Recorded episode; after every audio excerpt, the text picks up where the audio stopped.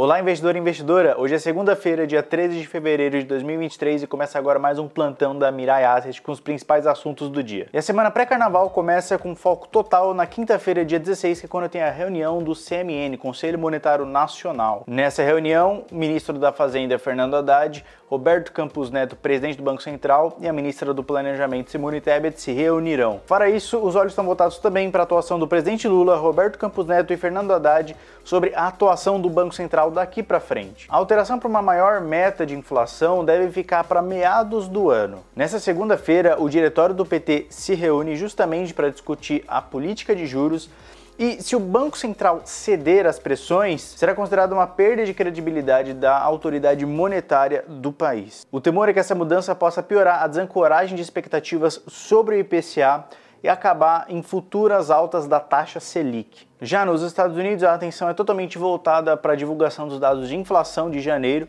o CPI e o PPI, e se a taxa de juros deve estacionar no 5 ou 5,25%. Falando da bolsa no Brasil, depois de começar amanhã em queda, o Ibovespa sobe aproximadamente 0,5% a 108.600 pontos. E o setor que mais se destaca na recuperação do índice é justamente o setor bancário. Já o dólar recua cerca de 0,7%, cotado a R$ 5,18. Esses foram os principais assuntos do dia. Agradeço a sua atenção e bons investimentos.